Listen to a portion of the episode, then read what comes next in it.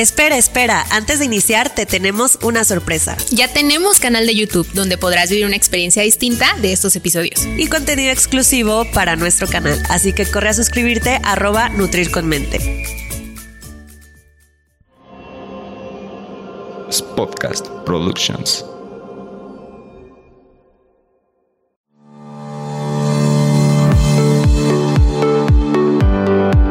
Hola, bienvenidos a Nutrir con Mente. Yo soy Rocío Castillo. Y yo Fernanda Calzada, dos amigas nutriólogas que quieren quitar toda esa información chatarra con la que día a día nos alimentan. Por eso hoy vamos a nutrir tu mente. Acompáñanos. Hey, ¿qué tal? Bienvenidos a un episodio más de Nutrir con Mente. Hoy vamos a tener un episodio para desmentir mitos, ¿no, amiga? Sí, aparte me encanta porque déjame decirte que yo era fan de esta materia en, en la universidad, o sea, y también en el Ceneval creo que fue el área en el que mejor me fue porque me encanta, me apasiona y es una continuación del episodio pasado que hablamos un poquito sobre enfermedades transmitidas por un mal manejo de los alimentos. Entonces, obviamente era importante decirles cómo manejarlos correctamente, ¿no? Y para eso tenemos a un invitado muy especial que de verdad, bueno, tengo que decir que yo tengo el gusto de conocer y que yo dije, no puede ser otra persona más, más que César. Este, él es nutriólogo, maestro tiene una maestría en seguridad alimentaria y además está certificado en manejo higiénico de alimentos por COFE Cofepris y Coefepris. Gracias por estar, César. Muchísimas gracias, Fer. Muchas gracias, Chio. Gracias por invitarme a este su programa, justamente Nutrir con Mente. Y pues vamos a desmentir todo esto que mencionas, que justamente la continuación de una enfermedad transmitida por un alimento es muy importante aclarar. Un alimento no te va a hacer daño solamente aunque sea una alergia, una intolerancia, pero el alimento va a servir como medio de transporte para contaminar justamente al consumidor del mismo. Totalmente. Y bueno, todo esto es por un mal manejo, ¿no? Correcto. Pues vamos a empezar. Vamos a empezar primero con cómo este, manejar eh, separados como los tipos de alimentos, ¿no? Nos comentabas que había tres formas de almacenar los alimentos y cuáles son los, la, la forma en la que podemos cuidar o el manejo de estos. Claro que sí, Fer. De hecho, prácticamente el almacenamiento de los productos o de los alimentos podemos clasificarlos en, un principio en dos productos, ¿no? Los alimentos no perecederos o los alimentos perecederos. Con base a eso, el almacenamiento ya se va a alimentos refrigerados, alimentos congelados o alimentos o productos secos. Con base a ello, obviamente las características van a diferenciarse tanto la temperatura de un almacenamiento refrigerador, que aproximadamente en nuestras casas está entre 3 y 4 grados centígrados, y un congelador está en menos 18 grados centígrados. Una temperatura ambiente obviamente va a variar la comunidad, la, el lugar, el país, etcétera. Incluso hasta nuestra propia casa tiene diferentes temperaturas. Entonces solamente es importante que esos productos estén en un lugar seco, fresco y seguro. A mí me gustaría que nos explicaras un poquito qué es un alimento perecedero y un alimento no perecedero por los que nos están escuchando que se me hace importante esto. Claro que sí. De hecho, la definición entre lo que es la perecibilidad es el tiempo de caducidad o el tiempo en el cual el alimento determina un proceso de descomposición. Podemos hablar de productos perecederos como lo que son las frutas, las verduras, que justamente se descomponen muy fácilmente y más allá si existe lo que es un mal manejo higiénico de los alimentos. Y los no perecederos son aquellos productos que incluso tienen una vida en aquel de 3, 4, 6 meses. Por ejemplo, el arroz, el frijol, los productos enlatados, etcétera, etcétera. Entonces los definimos de esa manera, perecederos y no perecederos. Los no perecederos, es decir, tienen un mayor tiempo de vida y los eh, perecederos, obviamente, menor tiempo de vida de utilidad. Pero sí se, vaya, sí tienen una fecha de caducidad, los no perecederos. Por supuesto que sí. No quiere decir que nunca se van a echar a perder o que nunca se van a descomponer. Al menos que exista un mal manejo higiénico de los alimentos o una mala manipulación, obviamente disminuye esa perecibilidad o esa fecha de caducidad. Hoy en día, por ejemplo, uno de los datos muy importantes de las normas es que ya nos indican fecha de consumo preferente y fecha de caducidad. Porque como buenos mexicanos siempre estamos en que la fecha de caducidad y nos decía nuestra mamá, eh, todavía te lo puedes comer dos o tres días después. Típico, sí. sí. De hecho, hay, hay, un buen de expendios de, de, alimentos, de productos de pan dulce, ¿sí? Ah, de marcas, sí, sí por claro, supuesto. que incluso cuestan un poco más baratos. ¿Por qué? Porque la fecha de consumo ya va a ser próxima a caducar. Pero por eso hoy en día ya las empresas ya ponen un una fecha de consumo preferente. Es decir, en esta fecha el alimento está en sus características organolépticas ideales para poder consumirse y que no te hagan daño. Sobre todo hay que eh, tener en cuenta, por ejemplo, productos lácteos, que la perecibilidad es muy, muy rápida. Si no se mantiene en refrigeración, si hay una mala manipulación, pues obviamente determina ello. Oye, César, y, por ejemplo, ahorita que comentabas el arroz, los frijoles, estos que no están cocinados, que son un alimento no perecedero, eh, ¿solamente cambiarían las eh, características organolépticas una vez que pase su vida de anaquel o también causan daño? Esa es una pregunta muy genuina. Ok, prácticamente eh, lo que son los productos secos o los granos, prácticamente como el arroz, el frijol, sí tienen fecha de caducidad de acuerdo a cualquier tipo de microorganismo que se adhiera o algún tipo de insecto o algún tipo de no sé, agente patógeno, ¿no? Pero, por ejemplo, si yo lo llego a cocinar, ya pierde obviamente su no perecibilidad, es decir, está más expuesto a descomponerse más rápidamente. Ok, y por ejemplo, yo había escuchado esta parte de los granos que es bien importante como almacenarlas donde no hubiera mucha humedad, ¿no? ¿Por qué es esto? Ok, prácticamente tan como el meollo del asunto de lo, que es el crecimiento de microorganismos, se necesitan seis factores importantes para poder reproducirse. ¿Por qué me dices que donde no hay humedad? Porque la humedad es uno de los principales factores que necesita el microorganismo para poder reproducirse. Somos seres vivos, los microorganismos son seres vivos, nosotros necesitamos agua para poder reproducirnos. Los otros cinco es, por ejemplo, el alimento como tal, que es la comida. El otro es la humedad, lo acabamos de mencionar, o porcentaje de agua. Eh, un grado de acidez, ya sea de pH, eh, temperatura, una temperatura ideal. Nosotros como seres humanos, ¿a qué temperatura sobrevivimos? 35, 36, grados, ok, correcto. Los microorganismos también, los microorganismos de hecho su zona de peligro para poder reproducirse más fácilmente y potencializar es de 4 grados centígrados a 60 grados centígrados. Ya llevamos comida, humedad, acidez, tiempo, temperatura, un tiempo, es decir, necesitan un periodo muy corto para poder reproducirse. Nosotros los seres humanos, a lo mejor la mujer hasta que inicia la menarca, los microorganismos inmediatamente. Puede pasar 5 minutos, 10 minutos, por eso las enfermedades transmitidas por los alimentos no puede llegar un comensal tres días después de consumir en mi restaurante y decir, ay, es que me enfermé por tu comida. ¿No? Te enfermaste de otro lugar, pero de mi restaurante fue hace tres días que, Sí, tenía que, ser los alimentos. inmediato. Exacto, puede ser al día siguiente, puede ser de 24 a 36 horas incluso. Y el último, pues bueno, como seres vivos necesitamos oxígeno. ¿No? Ese es otro de los factores. Entonces, ¿por qué justamente la humedad? Porque esto va a determinar el crecimiento microbiano de ese producto, en ese producto. No que lo tenga, sino que se adhiere. Recuerden, el alimento es un medio de transporte. Ok. Oye, bueno, ya hablamos un poquito de la alacena. Vamos a cambiarnos al, refrigerador, que ahorita surge mi duda de, de, mencionar en dónde se guardaban los alimentos este, granos, ¿no? Pero siempre he tenido la duda, César, dónde se guardan para tener una mejor, pues, un mejor manejo este tipo de alimentos que son entre condimentos y secos y húmedos. Por ejemplo, la mayonesa, la mostaza, la catsup. Ok, perfecto. Sí, claro. o en general en el refri, ¿cómo podemos...? El acomodo, el acomodo de los alimentos. Es que no, o sea, primero antes de entrar a esa parte del refri, o sea, hay personas que lo guardan en la alacena. Entonces, ¿cuál es el verdadero ah, uso? ¿En dónde? Ajá, ¿en dónde van? ¿En la alacena? Ok, ok. Mientras que, por ejemplo, la mayonesa, la salsa tipo cápsula, etcétera, etcétera, algunos lo meten justamente en el refrigerador. Yo lo recomiendo que lo dejen fuera del refrigerador si existió una buena manipulación del alimento. Es decir, si yo abrí la mayonesa, usé una cuchara y la volví a cerrar. Pero me ha tocado ver muchas veces en comensales, incluso en nuestras propias casas, que meten la cuchara, lamen la cuchara y vuelven a meter la cuchara. Entonces ya existe un proceso de contaminación. Si es así, mételo al refrigerador. No va a haber una temperatura ideal para que el microorganismo se reproduzca. ¿Sí? Eso pasa con la mostaza, con la mayonesa, con la salsa cápsula, con todos los ingredientes que a lo mejor vemos en el refrigerador y que no deberían de ir. Sin embargo, inconsciente o conscientemente decimos, bueno, pues si lo dejo afuera, el microorganismo va a tener una buena temperatura para poder reproducirse, mejor lo meto al refrigerador. O es clásico, ¿no? De que usan una cuchara para la mostaza y también para la mayonesa y para la catsup, o sea, y ya hacen un revoltijo ahí, entonces. Correcto, ya estás, contaminando. Todo. exacto, contaminantes, contaminaste hasta la mayonesa, la mostaza y la salsa catsup. Pero si tiene un buen manejo, no hay necesidad de, por ejemplo, o sea, la mayonesa no se echaría a perder. No, no se echa a perder, justamente tiene el proceso de conservadores necesarios para sobrevivir, por así decirlo, fuera del refrigerador. Ok, perfecto. Mientras existe una buena manipulación, una cuchara limpia, limpia, lo deshago. Y esto ocurre con la cajeta, con la crema de cacahuate, con todos los productos justamente no perecederos, pero que se vuelven perecederos por un mal, manejo higiénico de los alimentos.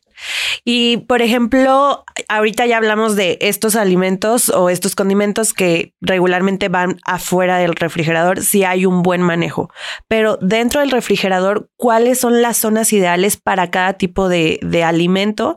Porque recuerdo que en las normas había como un acomodo y yo recuerdo que en TikTok, déjame te cuento, en TikTok subí esta, esta, este acomodo según la norma. Bueno, me lincharon de que cómo hay la carne y yo es que nada más estoy hablando del refrigerador, las congelaciones son otras, esperen. Correcto. De hecho, sí, Chio, o sea, prácticamente lo ideal sería que nosotros tuviéramos en nuestras casas un congelador y tuviéramos solamente un refrigerador. Sí, pero la respuesta correcta es que solamente tenemos un refrigerador que tiene dos puertas, el congelador y lo que es el refrigerador. Sí, en la parte de congelados, ¿qué les recomiendo que vaya justamente? La temperatura tiene, tiene que estar idealmente en menos 18 grados centígrados. Sí, y ahorita vamos a hablar seguramente del proceso de descongelamiento que todos decimos cómo descongelamos ah, un alimento. Sí, por favor, ese, es buenísimo. Pero bueno, menos 18 grados centígrados y tener separados y en bolsas, justamente para que no exista una contaminación. Esas bolsas herméticas, que no vamos a mencionar marcas, pero separar justamente tanto carnes, frutas, todo lo que quieras congelar y que quieras tener una mayor perecibilidad, es decir, una mayor caducidad, va en el congelado. Hablando del refrigerador, siempre vamos a ubicar lo que es nuestra puerta ¿sí? Al abrir, que siempre incluso ya hasta viene con dibujitos de aquí coloca el huevo, aquí coloca la leche, aquí coloca no sé qué, no sé qué, no sé qué. Lo ideal es que prácticamente en la puerta coloquemos solamente los alimentos como más frágiles y tengamos cuidados al abrirlos. Por ejemplo, el huevo, pero justamente en algo plástico, ¿sí? Limpio y seco y justamente lo almacenamos ahí, ¿no? Donde está el huevo. Las botellas van justamente en la parte de la, de la puerta tienen un mecanismo que soporta el peso de cualquier tipo de botella, tanto de cajas, tetrapack, jugos, este, tintos, etc. Todo lo que quieras guardar ahí, ¿no? Y después en el refrigerador tenemos un acomodo muy importante. En la parte superior siempre hay que colocar lo que es todos los productos lácteos. Todo producto lácteo deberíamos de colocarlo en la parte superior. Es el que tiene como mayor tiempo para que se pueda poder echar a perder. En la parte del medio siempre nos sobran alimentos ya cocinados, ¿no? Entonces los alimentos preparados o manipulados van en la parte intermedia, en la parte del medio. Posterior hay unos cajones antes de llegar. En la parte última, en la parte penúltima, está como un espacio donde puedes colocar todas las carnes que tengan algún tipo de jugo. ¿Por qué no lo coloco hasta arriba? Porque si se rompe la bolsa, porque si se le sale juguito, por si le sale agüita, me va a contaminar tanto todos los productos que están hasta abajo. ¿Sí? Y como las frutas y verduras usualmente no se lavan ni se desinfectan para entrar al refrigerador, en lo personal sí lo hago, los invito a que lo hagan, pero prácticamente con todo y tierra se van a los cajones de hasta abajo del refrigerador. Entonces dices, pues bueno, si se va a contaminar, que se contamine eso, que lo voy a lavar y desinfectar. Entonces coloco hasta la parte de abajo las carnes justamente que voy a utilizar. Así es realmente el acomodo de los alimentos en refrigerador. Oye, y ahorita que mencionas eso, por ejemplo, de los lácteos, ¿es arriba por la temperatura a la que llega? Por la temperatura en la que llega. Y justamente el lácteo es muy próximo a caducarse si estás en una temperatura de 4 o 5 grados centígrados. Ojo, el refrigerador puede variar la temperatura. Me preguntan por qué. La norma te permite hasta 4 grados centígrados. A veces mi refrigerador está a 7, a 6, en restaurantes está incluso hasta 9. Bueno, la norma te permite que en un periodo de 2 horas sí esté esa temperatura porque estás abriendo y cerrando. ¿Cuántas veces no bajamos a nuestra casa que queremos ver en el refrigerador si hay algo? No agarramos nada, pero ya abrimos. La temperatura externa influye en la temperatura interna del refrigerador. Ok. Oye, y ahora sí vamos con las dudas de los congelados, porque yo sí tengo muchas. O sea, por ejemplo, vamos primero con la primera pregunta. Tengo una, este, algún guisado que no me, que preparé y no me terminé, entonces sé que no me lo voy a comer, lo congelo. Una vez congelado, ¿puedo descongelarlo así? O sea, ¿lo bajo y me lo como en ese momento o si necesita un periodo como de adaptación al clima? Ok, e, es muy, es muy interesante esta pregunta porque justamente todo lo hacemos mal. Todos lo hacemos totalmente mal. Yo, te lo juro, por eso estaba callada, porque yo estoy segura que lo hago mal. Y seguramente ahorita vamos a estar con, con, que todo lo hacemos mal. Para empezar, si nos sobra un alimento, un producto y lo queremos congelar, si solamente vivimos solos, creo que están las raciones completas para una sola persona y congelar. Si vivimos en un lugar de cinco personas, o congelen, antes de congelar, justamente congelen en porciones que ustedes sepan que van a sacar porque luego andan metiendo toda la olla del pozole de Navidad al congelador y luego la quieren volver a descongelar y lo vuelven a volver a congelar. ¿Sí? Ah, ok, Entonces, sí. punto número uno, ¿cómo yo puedo congelar los alimentos en porciones? Sí, en porciones pequeñas, que justamente tú sepas que el día de mañana que vas a volver a sacarlo, se va a volver a calentar. Dos, solamente se puede recalentar en un alimento una sola vez. ¿Sí? No puedo recalentarlo dos, tres, cuatro. O Una sea, sola vez. Pero a ver, aquí pregunta es, ¿una vez de recalentarlo o volver a congelarlo? O sea, por ejemplo, me, me sobra, no sé, un plato de sopa. Ajá. Ese plato de sopa lo caliento y me lo como. Ya no puedo volver a refrigerarlo, ni siquiera. O sea, no directamente a No deberíamos, no deberíamos. ya. Solamente se. ¿Por qué? Fue porque justamente existe un proceso de manipulación. Ya, ya estuvo expuesto al oxígeno, a cucharas, a movimientos. Ya se acercó la tía, ya vio si había, no había, ya aventó saliva, etcétera, etcétera. Dato curioso.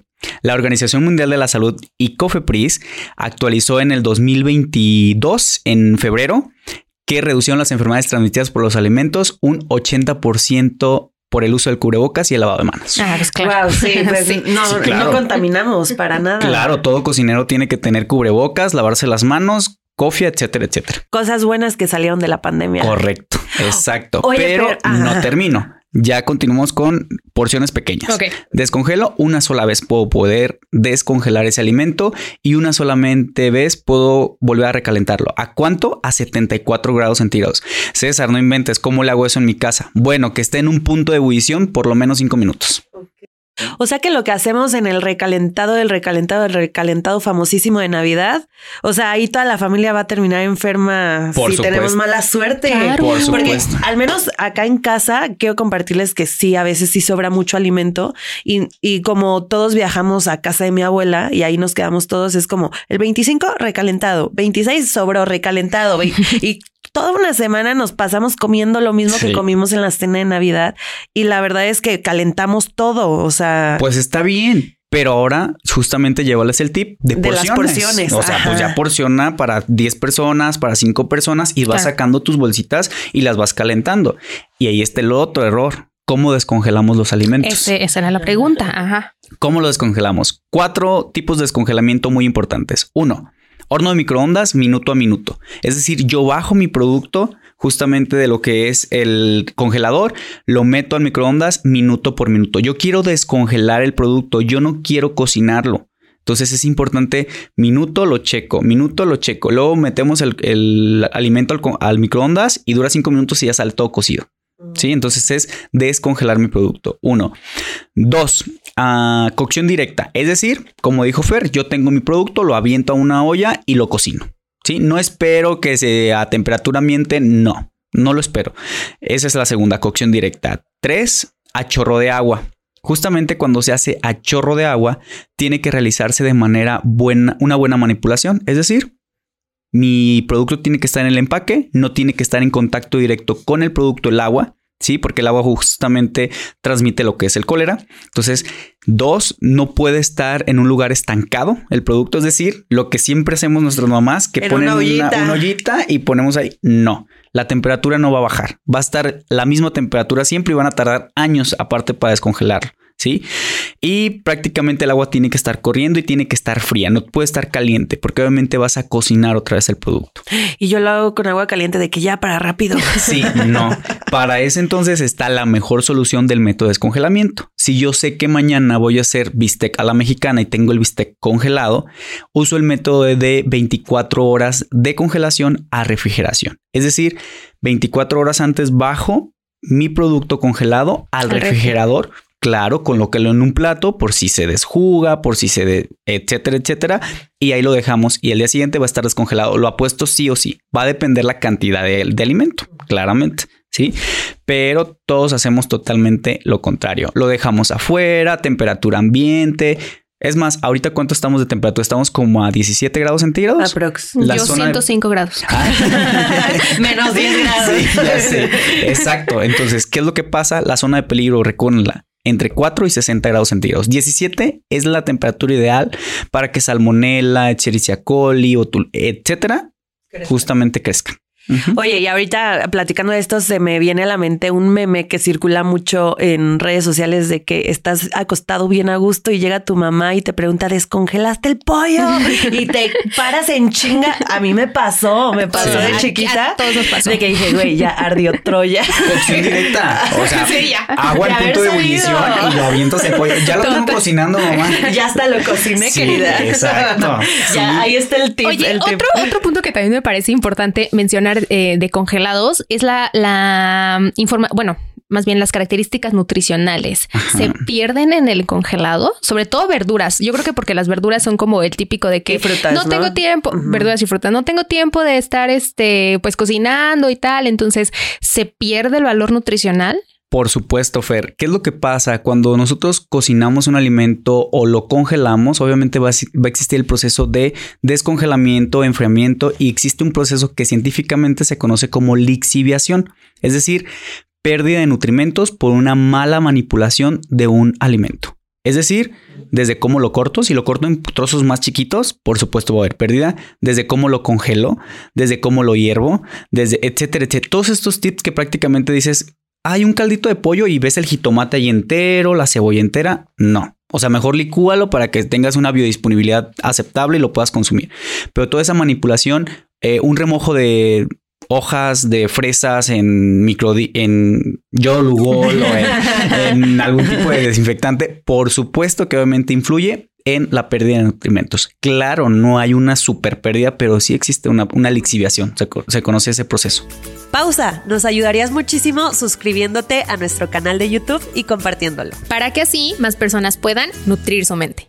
Continuamos. Pero podríamos decir que es mínima o, o si afecta. Sí afecta cuando hay una Mala. demasiada mala manipulación. Por ejemplo, si yo tengo un alimento y lo voy a cocinar sumergido en agua y sumergido en agua todavía le extiendo un periodo de tiempo externo, o sea, mm, no sé, 40 minutos y aparte elevo la temperatura, no vas a tener nada. Eso de que en el caldito están los nutrimentos, no es cierto. O sea, se quedarán las vitaminas a lo mejor liposolubles, pero las Ajá. hidrosolubles, vitamina eh, C, vitamina, todo el complejo B, Ya fueron. adiós. ¿Ves, mamá? es que una vez me regañó, me dijo, no vas a ir al catecismo porque no te comes tu caldito. Y yo, y me regañó.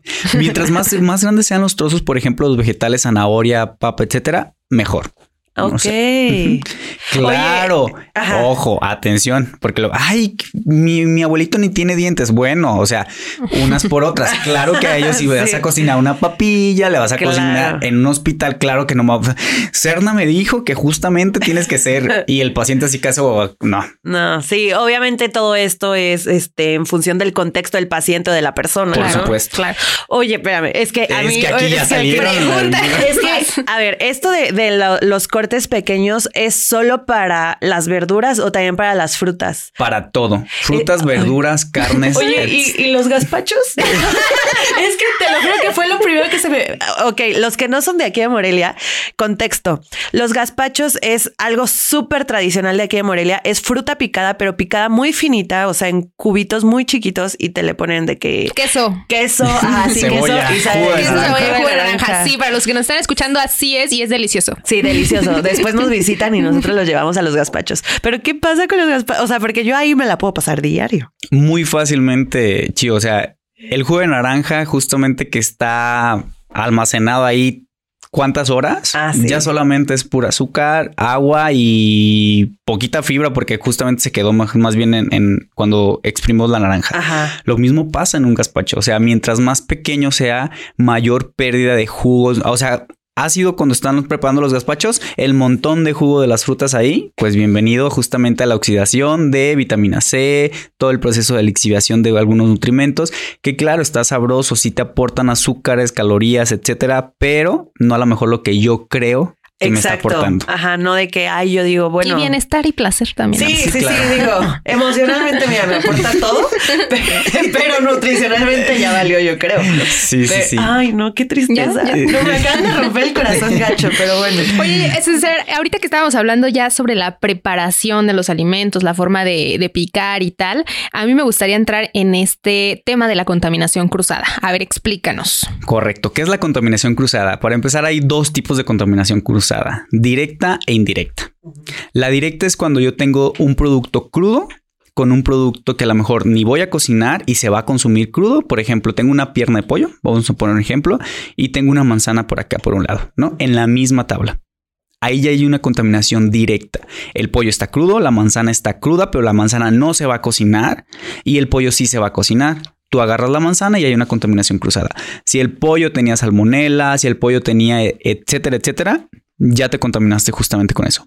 Y la indirecta, es decir, yo tengo una tabla de picar, pico, por ejemplo, el bistec de res, no lo lavo, no lo desinfecto, paso con a lo mejor brócoli, paso a lo mejor con jitomate y empiezo yo ahí a partir. Esa es una contaminación directa. Ambas son contaminaciones obviamente que pueden llegar incluso a una enfermedad transmitida por los alimentos o la muerte. Ay, es que es, o sea, en acciones tan pequeñitas, ¿cómo podemos afectar tanto nuestra vida, no? Por eso creíamos súper importante este tema. Y justamente vemos como que hay colores de tablas, materiales de tablas. Entonces, ahorita que estamos en el tema de contaminación cruza, ¿qué es lo ideal? O sea, ¿qué material, qué tabla, qué todo? Perfecto. Soluciones. Si yo tengo una sola tabla, porque tampoco les voy a decir a la señora, ¿sabe qué señora compres el kit completo de tablas de colores? La norma ni te lo marca. La norma no solamente te marca que si tienes una sola tabla, sí tienes que tener en primera que el material sea lavable y desinfectable. Es decir, pregunta para ustedes, ¿la madera creen que sea lavable y desinfectable? Cero, no. Ay, pues yo tengo mi tablita de madera porque se veía bonita. yo fíjate que no tengo de madera, ¿eh? No, yo sí, o sea, yo la compré genuinamente porque dije, ay, combina con la cocina, madera. madera. Claro, ojo, chi, o sea, no, no es tan malo siempre y cuando tu madera tenga un barniz. Sí, sí tiene, no, está bonita. sí, entonces, sí está mal. Okay. Amiga, date cuenta. sí, prácticamente la norma sí te marca, por ejemplo, que sea lavable y desinfectable. La madera guarda olores, guarda pigmentos y se va desgastando. ¿No? Entonces, el material importante justamente nada más esas indicaciones, lavable y desinfectable. Puede ser de mármol, puede ser de acero inoxidable, puede ser de plástico, puede ser, etcétera. Si solamente tienes una tabla, qué padre. Si vas a picar bistec, lávala y desinfectala y úsala. ¿Sí? O sea, eso es lo, lo ideal. No es que, ay, pues ya aquí viste todo y todo va a cocinarse, aquí pico todo. No. Lo ideal es lavar, desinfectar y volver a utilizar. Esa será la solución. Me acaba de surgir una duda. Por ejemplo, hablando este tema de las tablas, eh, una contaminación ya sea este, directa o indirecta. Un alimento crudo cuando lo consumes y ya está eh, contaminado, no tiene la oportunidad de matar sus, sus organismos, microorganismos, microorganismos con los que fue contaminado. Pero si una carne está contaminada y pasa a cocción, sí puede morir. Correcto. Por eso es importante esta parte de crudos cocinados y todo esto en tablas, ¿no? Acabas de decir la palabra mágica de los microorganismos. Los microorganismos les gusta lo calientito, pero si está arriba de 60 grados centígrados, mueren. Podemos matar a un microorganismo con una temperatura alta. ¿Cuándo no se puede matar un microorganismo? Por ejemplo, dicen, ay, pues es que está contaminado, lo voy a refrigerar. Qué bueno, padrísimo. Lo único que vas a hacer es una inhibición de crecimiento de microorganismos, es decir, el microorganismo se va a dormir.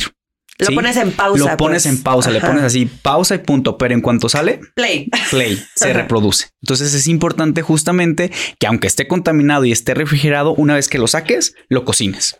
Sí, eso es muy, muy, muy importante. Entonces, podemos decir que una ensalada, por más saludable que pensemos que es, es peligrosa. lo más peligroso. Si no la manejamos bien. Por supuesto. Por más saludable que puedas imaginarte que una ensalada es la más peligrosa. Sí, porque los microorganismos son invisibles a la vista humana. Entonces son pequeños huevecillos, pequeñas larvas, pequeñas partículas que están adheridas a la lechuga, a la fresa, eh, etcétera, etcétera, etcétera, etcétera.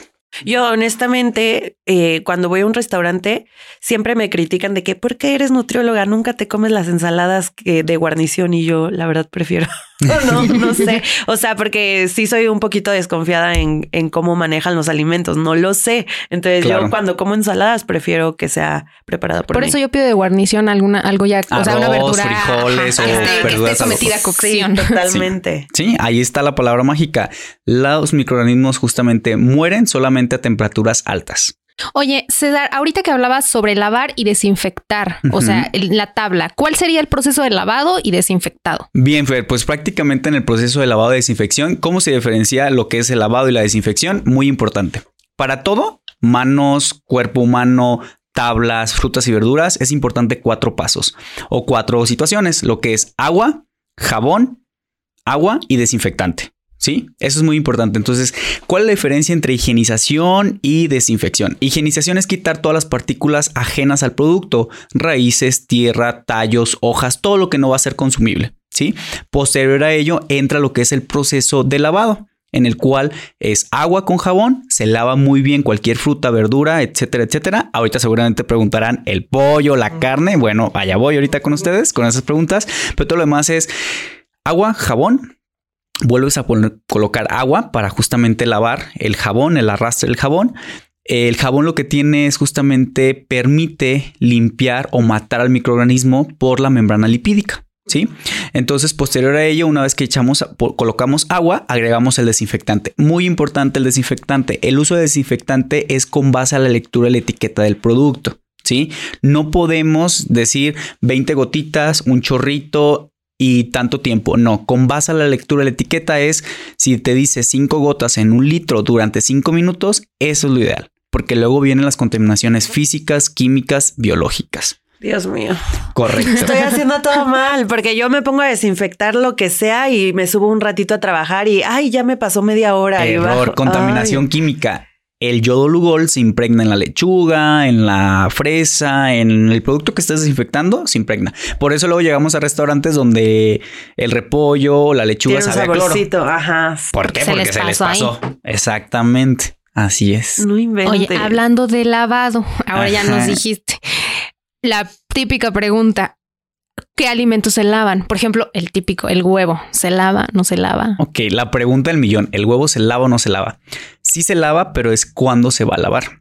Una vez que tú tienes una recepción del huevo, lo único que tienes que verificar cuando lo recibes es que no tenga plumas, que no esté roto, que no tenga sangre y que no tenga excremento. Esas cuatro características son ideales, porque luego me dicen, ok, Serna, entonces solamente lo limpio. Si tienes una toalla que no sea húmeda, sí, solamente límpialo y almacénalo en un casillero que no sea de cartón, sino que sea de plástico. Lo almacenas y lo dejas. ¿En dónde se almacena? Si estoy en Tierra Caliente, claro, mételo al refrigerador. Si estás aquí en Morelia, yo te recomiendo que lo dejes afuera. No pasa absolutamente nada. Te puede durar una semana, dos semanas, dependiendo la fecha de caducidad también del producto. Básicamente aquí en Morelia no usamos huevos de rancho, ¿sí? Pero en Tierra Caliente, donde sí está expuesto a excremento, tierra, pluma, sangre o que esté roto, ahí sí básicamente lo limpiamos y lo almacenamos. Pero ¿sí? es limpiarlo nada más. Limpiarlo, solamente limpiarlo. Es decir, si le ves a una plumita o algo, lo limpias. ¿Cuándo sí se lava? La pregunta de Fer, ¿cuándo lo voy a utilizar?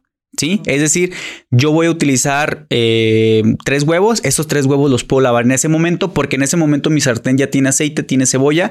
Lo voy a partir y lo voy a poder justamente. O sea, te lo vas a comer en te ese lo vas a comer en momento. ese momento. ¿Por qué? ¿Por qué? Porque prácticamente el huevito es una membrana totalmente permeable. Es decir, si tú introduces, incluso hay un experimento en TikTok y en todos los lugares, si tú introduces, por ejemplo, en un huevito en vinagre con pigmento, no sea rojo lo que sea, el huevito se vuelve de ese color.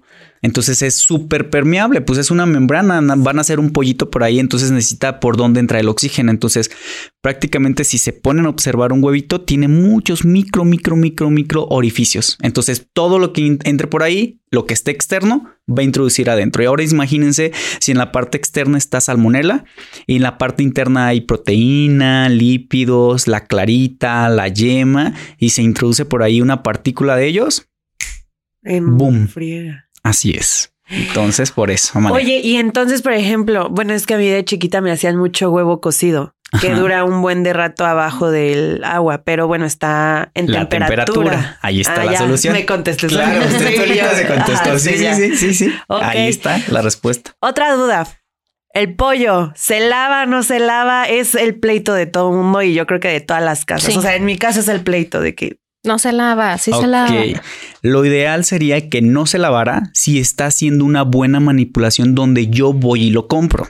Sí, la pollería, centros de centros comerciales enormes, así donde está el pollo. Si ellos lo manipulan de manera adecuada, no es necesario ni siquiera lavarlo porque tú lo vas a someter a cocción. Y recuerden, si ya hay una cocción arriba de 60 grados centígrados, se van a morir todos los microorganismos. Sin embargo, las ideas de nuestros papás, de nuestras abuelas, pues obviamente sí se puede lavar, pero ojo, de nada me sirve que estés lavando un pollo con agua de la llave, sería lo mismo. O sea, estoy agregándole a la mejor cólera porque yo no estoy nada 100% seguro del tratamiento, del de, tratamiento de nuestras las aguas. Exactamente. Aquí en México. Exactamente. O vas a ¿sabes gastar de agua de garrafón. Ahí, Ajá. con todo gusto, yo te digo, pues mejor Lávalo. es una muy buena técnica de manipulación de higiene de alimentos. Lávala con agua garrafón. Justo eh, el otro día regañé a una amiga porque la acompañé al mercadito y empezó a lavar el, el pollo, pero a un lado ya tenía las verduras lavadas. Entonces era la salpicadera de agua del pollo hacia las verduras y, o sea, en mi- Contaminación cruzada. Exacto, en mi pensar fue, si el pollo trae algo, ya lo pasaste a las verduras que acabas de lavar. Correcto. Y esas no, se- igual y esas no se van y a esas no se van a, meter a cocción. Exactamente. Eso es lo que pasa justamente. De hecho, yo me he encontrado una vez en alguna práctica, no sé por qué tenían esa idea, pero una alumna se puso a lavar la carne molida. O sea, carne molida, lavarla así, yo así de como, ¿por qué? O sea, la contaminó, la contaminó todavía más. O sea, era agua potable, la carne molida y casi casi estaba saliendo toda la carne molida en un colador. Exacto. Entonces son malas técnicas que justamente influyen en que el alimento no es que sea malo, sino está sirviendo de medio de transporte para contaminar al consumidor. Y por ejemplo, este tema del pollo eh, se traslada a todos, todos los tipos de carne. Totalmente, a todos los tipos de carnes. Si hay una buena higiene, una buena manipulación desde el carnicero, que no confío, ya ven que andan sin camisa, Sí. los aquí y aquí sudando. De hecho, La hasta te llevan, ajá, te llevan así en el lomo. ¿Qué, qué, qué le- qué les cuento a ustedes? Ahí se echan ustedes aparte el taco de carne o el taco de ojo. No. Entonces, lo ideal sería, pues No, yo no, ¿eh? no me lo tomé personal. ¿Algún carnicero en especial chido que tengas por allá? Mira, mercado de abasto local. Ah, no es cierto. Saludos por allá al mercado de abasto.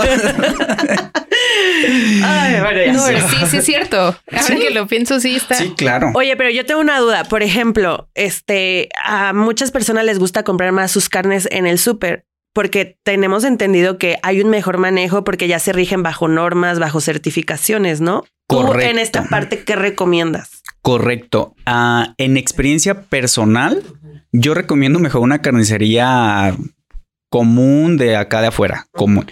Personal. Profesionalmente, les diría que justamente en centros comerciales, porque ya hay normas que obviamente se rigen, que obviamente ya hay un estándar de calidad, que si te enfermas, pues obviamente demandas a la empresa y te responde. ¿Sí me explico? Personalmente me gusta más Pero los ¿por otros qué? lugares. O sea, ¿por qué? Porque en la parte, en la parte personal, en la parte externa, Ajá. porque obviamente yo puedo manipular el alimento, yo sé cómo lo voy a tratar, yo sé cómo lo voy a lavar, cómo lo voy a cocinar. Y en la parte justamente de las normas, profesionalmente, he tenido muy malas experiencias que compro el pollo en supermercados, en estos centros enormes azules que tienen un solecito así. Y huele demasiado feo, este, Es no que tiene eso es, lo buena que, eso es a lo que iba. A mí, la experiencia también personal es que en los supers, a mí el pollo y las, o sea, los, los productos cárnicos no me gustan. O sea, se echan a- en lo personal, siento que huelen mal, se echan a perder muy fácilmente. Y aparte yo siento que la calidad no está tan No es la misma. buena. Tanto calidad nutrimental como calidad justamente organolépticas, las características son muy diferentes. O sea, las carnes de estos centros comerciales ya tienen mucho tiempo ahí. Sí, sí están refrigerados, qué padre. Pero o sea, si yo aquí en Morelia voy a un centro comercial y llego a mi casa, tardo una hora. Imagínense el periodo de exposición. Tendría que llevarme a veces sí lo había hecho, la verdad, debo confesar. Llevaba mi hielerita, sí, claro. Ay, qué intenso. Sí, claro, ya, ya, le paré, o sea, ya le paré la intensidad, pero sí llevaba mi hielerita y él colocaba el pollo, salchí, o sea, todo lo que eran eh, productos que obviamente tenían que refrigerarse, pero porque sabía que iba a tardar más de una hora y media fuera en el tráfico, con el sol, etcétera, etcétera. Pero eso es lo que me pasa justamente igual que tú, Fer.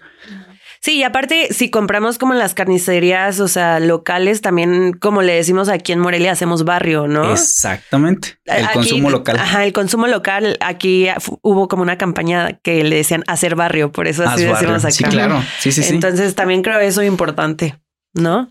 Oye, otra duda que, bueno, este se nos pasa un poquito.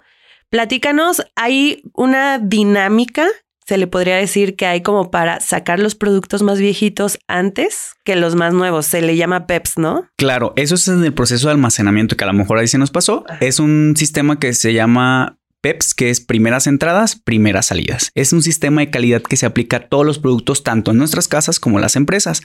Pero ojo, porque se ha perdido muchas veces la definición que dicen primeras entradas, primeras salidas. El primer producto que entra es el primero que va a salir. Error el sistema PEP se realiza con base a la fecha de caducidad o fecha de consumo preferente. Si yo tengo el día de hoy que estamos a 14 de diciembre, un producto que se va a caducar el día 25 de diciembre y mañana compro un producto que se va a caducar el 19 de diciembre, pues voy a utilizar mejor el que mañana el que mañana voy a comprar, ¿no? Sabiendo que a lo mejor la fecha de caducidad es más pronta a caducarse.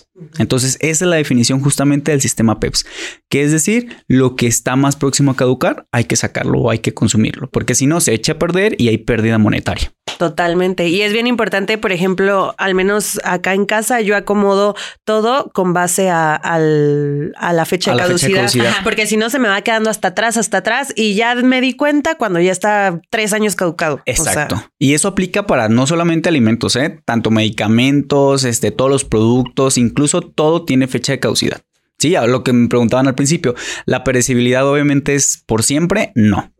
O sea, hay factores que determinan cuándo ya se va a echar a perder y cuándo no. Oye, yo tengo otra, más bien, quiero que nos platiques porque a mí me, me, me, rompió el corazón igual que lo del gazpacho. Este, cuando estábamos platicando antes de grabar lo de las tablas, platícanos lo del taquero. Ah, sí, claro. Es que en cuestión de materiales, la norma 251, repito, nos menciona que las tablas tienen que ser lavables y desinfectables. Experiencia personal y que todos seguramente los que nos están escuchando lo van a, se van a identificar. Han visto las tablas de madera de los cataqueros que justamente ya tienen hasta un hueco, ¿no? Incluso una amiga me decía, ay, qué padre, ¿dónde venderán esas tablas huecas o cóncavas? Qué vintage. Ajá, sí, claro. Y yo así de, ¿cómo te explico? Y le digo, ¿sabes qué? La tabla es un trozo totalmente liso pero todo ese huequito que se le va haciendo a donde crees que van, las partículas, justamente las astillas de madera, la grasita que está impregnada. Dice, no me digas que a mi taco yo. Así es, es, el sazón. Amiga, date cuenta. Correcto. Ay, no, entonces ya. Ay, es que ya ni, ni gazpacho ni tacos. No, pues está bien, solamente pues. Que sepas. Un, un, antibiótico o algo así, no sé, desparasitarse, no sé, cada seis meses. algo. Bueno, ya que César nos vino a abrir los ojos en muchos aspectos, a darnos cuenta de varias cosas, de verdad creo que, o sea, este capítulo se podría extender porque todavía dudas, hay muchísimas. Sí, de hecho, incluso solamente como en la parte finalizando como todo esto, importante, todo esto aplica para todo manipulador de alimentos. Háblese de quien cocina, de quien recibe, de quien entrega el producto, de quien te entrega un platillo en un restaurante, de quien te cobra justamente en un restaurante, porque seguramente los micrófonos te están súper ensalivados. Ahora imagínense cuando llega tu servicio a tu mesa. ¿Para quién son chilaquiles verdes? Ya le agregamos ahí justamente miles de gotitas justamente con Como lo que decías del cubrebocas. Ojalá se quede esta tendencia de cubrebocas en los restaurantes. Sí, Ojalá. Restaurantes. no, hay nada en las normas, o sea, como de manejo de alimentos, que quien manipule alimentos utilice ah, Claro, ah, y si hablamos, sí, claro, por supuesto. La 251 te indica que no tienes que tener uñas pintadas con esmalte acrílico, eh, no tienen que tener barba, no tienen que tener maquillaje, pestaña postiza, el cabello justamente recogido, el uso de cofia, este, estudios bacteriológicos cada seis meses. No se puede probar con el dedo, no se puede probar con la palma, palma ni con el dorso de la mano todo eso viene. Les digo que este tema da para muchísimo. que se haga. Creo que vamos a tener que volver a invitar a César. Con todo gusto, la verdad. Sí, porque la verdad hay muchísimo, mucho que exprimir de este tema, pero creo que las bases las pudimos dar el día de hoy. Ojalá las implementemos. Ojalá. Porque una cosa es qué se debe de hacer y otra cosa es qué hacemos realmente. No, yo voy a llegar a comprarme otra tablita. o sea, va a ser no, y déjame te cuento de la licuadora, de cómo la lavas. Se tiene que desarmar. Ahorita llegas a tu casa, la desarmas y le pasas así un cotonete y ahí tienes salsa, jitomate, fresa, de todo. Sí, claro. Ay, Dios mío, no, no, no, ya. ¿Sabes y, falta, falta muchísimo, la verdad. A mí me gustaría unos cuatro o cinco programas más terminado. A ver, danos el último así que tú digas este. Y no sé si nos vamos a ir a tres más porque yo estoy picadísima. Pero el último, a ver, así que tú digas, ¿sabes qué? Esto les va a volar la cabeza. Ese prácticamente, la licuadora. O sea, nunca siempre andamos justamente, incluso hasta le agregan jabón, la prenden y la lavan. Y la licúan y ya. Desenrosquenla. Va a tener justamente una herramienta como de plástico, sí, una gomita y revisen justamente la base por eso se desarma, porque incluso ah, luego andas lavando la licuadora y te andas picando, te andas cortando justamente, pues ahí está la mayor cantidad de microorganismos que pueda existir. Imagínate, te tomas un licuado que no pasa por cocción, por nada de esto, y ahí le agregaste la salsa, le agregaste... no, no, no, no, ya, estoy aquí traumándome. No sí, no, no, no. No, pero sí, como bien eh, dijiste, César, creo que lo importante también es implementar esto que están aprendiendo hoy, que empezando por nosotras dos amigas, todo lo que estábamos haciendo mal. Y, mira, yo empecé diciendo que me fue en el Ceneval súper bien en esta área y, en la vida me estoy aventando al precipicio. ¿Cómo les explico que prácticamente yo cuando entro a un baño, a veces hasta le hago así para poder, porque a veces ni siquiera se saben lavar las manos. Ajá, Imagínense la cantidad de heces que hay en oh. una. Yo sabía que quería, estos temas. Quería darles el. Pero bueno, este.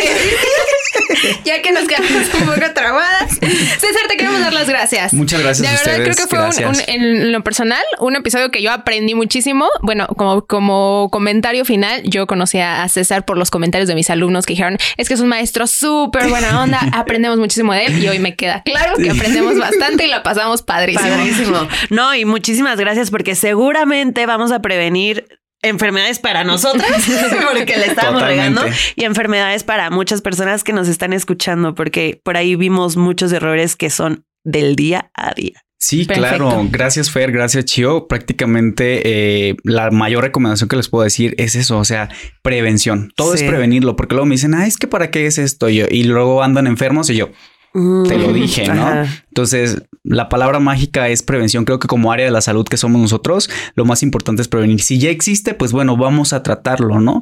Pero de manera preventiva existen cosas que debemos de hacer, no las hacemos, pero podemos comenzar a implementarlos con cambios muy pequeños. Muchísimas gracias. Que eso me acaba de venir a la mente que ojalá, a ver si aceptas, podamos hacer como un curso virtual sobre manejo de alimentos por parte de Nutrir con Mente. Por supuesto, por supuesto. Un taller justamente sería lo, Estaría padrísimo. Ahí nos dejan en redes sociales si les late. Y no sé si tienes algunos algún contacto, César, en el Claro que, sí, pues me pueden encontrar justamente en Facebook o en Instagram eh, como César Cerna, César sin acento.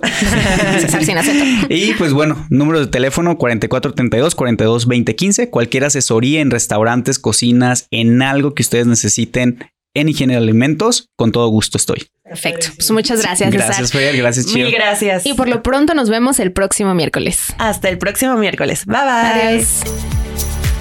Gracias por quedarte hasta el final. Si te gustó este episodio, no olvides compartirlo con quienes creas que les pueda servir. Y de paso, no olvides seguirnos en Instagram. Nos encuentras como arroba Nutrir con Mente. Y si nos estás escuchando en Spotify, no olvides seguirnos para no perderte de nuestros nuevos episodios. Y de paso, regálanos tu calificación. Nos escuchamos en el siguiente episodio. Bye bye. Adiós.